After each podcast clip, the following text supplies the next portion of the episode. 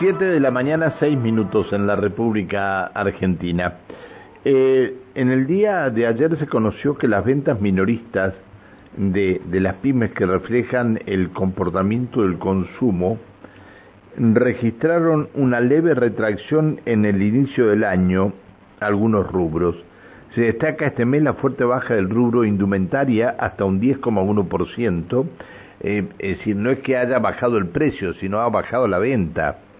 Las ventas minoristas pymes descendieron el 0,1% anual en marzo, eh, medidas a precios constantes y suman así un declive del 0,4% eh, en el primer trimestre del año frente al mismo periodo del 2022.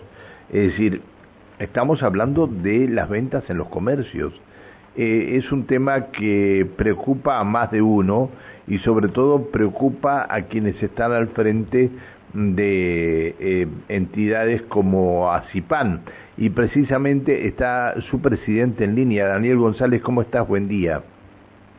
Buen día, Pancho. Gracias por comunicarte. Un, un gusto poder charlar contigo.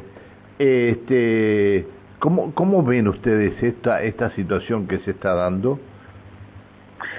Sí, mira, ese informe al que vos te referís, de si tuve acceso y, viene de la Cámara Argentina de la Mediana Empresa de Buenos Aires a nivel nacional.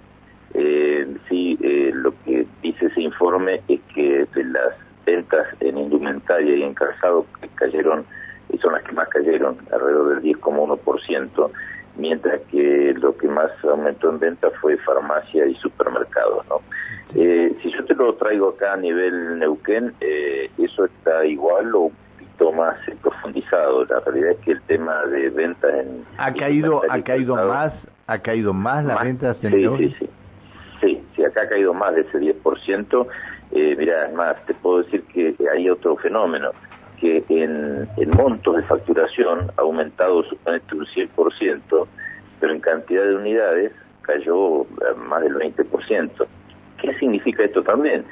Que, eh, o sea, que los precios son más altos también, es decir, la realidad es que eh, acá lo que se mide normalmente es cantidad de unidades. Si yo vendí 100 el año pasado, si este año vendo 100 unidades, porque medir en plata, viste, con el tema de la inflación se hace muy difícil. Eh, así que en unidades cayó, cayó este, en una forma muy importante. Ahora, eh, esto más allá de, de, de el, el, el eh, este el sueldo mm, eh, petrolero más allá de, de, algunas otras cosas sobre todo eh, jubilaciones que hay un 40% más en, en los salarios que en el resto del país, bueno, no en el resto del país, sino en la Patagonia tiene un 40% más de salario, también ha incidido entonces esta baja. Sí, mira, Pancho, se da una serie de inconsistencias que es muy interesante, muy interesante el análisis, que yo después te digo la conclusión que llego. Es cierto lo que decís. Por otro lado, el promedio más alto de sueldos del país se paga en Neuquén. Las ventas más altas en supermercados del país se dan en Neuquén. Eh, tenemos un 39% de pobreza y, cómo, o sea, ¿cómo, ¿cómo, uno analiza, y esto que acabamos de decir, que caen las ventas en el comercio minorista. Eh, esto, yo la, conclusión a la que llego es que eh, hay dos Neuquén, claramente, o sea, está el Neuquén petrolero con alto poder adquisitivo y por otro lado está el otro que es el, otro Neuquén, eh, que, es creo la mayoría, que lamentablemente no, no tiene ese, ese nivel de ingresos, por lo tanto no tiene ese nivel de, consumo, porque el gran problema es el poder adquisitivo. A nivel nacional, lo que cae es el poder adquisitivo del salario debido a la la inflación, ¿no es cierto? Y en eso estamos este, alineados a nivel nacional. Lo que sí se da un fenómeno que hay un 22% de, de trabajadores eh, del sector privado, que son del sector petrolero, que tienen eh, salarios muy importantes. Y claro, si vos sacas el promedio, te aparece, si uno gana 500 y otro gana 100, el promedio te dicen que es 300, pero preguntarle a algunos de los que están alrededor tuyo si ganan si ganan ese monto. Claro, no, no, no, a esto, a esto iba, ¿no? sí, tenés, toda la razón, eh, a esto iba. Por eso dije eh, lo que significa el sueldo del petrolero para este, para la gente, para, eh, para estas estadísticas, ¿no? Eh, se levanta el promedio, un promedio matemático, aritmético, pero bajo ningún punto de vista el de que refleja la realidad de lo que ocurre en la Claro, claro. Qué, qué tema, ¿no? Yo la verdad que no pensaba, no pensaba que íbamos, eh, eh, que íbamos a tener esta situación de esta manera y y es un tema preocupante. La verdad que es un tema preocupante, ¿no? Sí, yo creo que yendo un poquito más lejos, es que la riqueza que está teniendo Neuquén con vaca muerta todavía no ha derramado en toda la sociedad, digamos. O sea, si querés una conclusión más macro, todavía más, más general.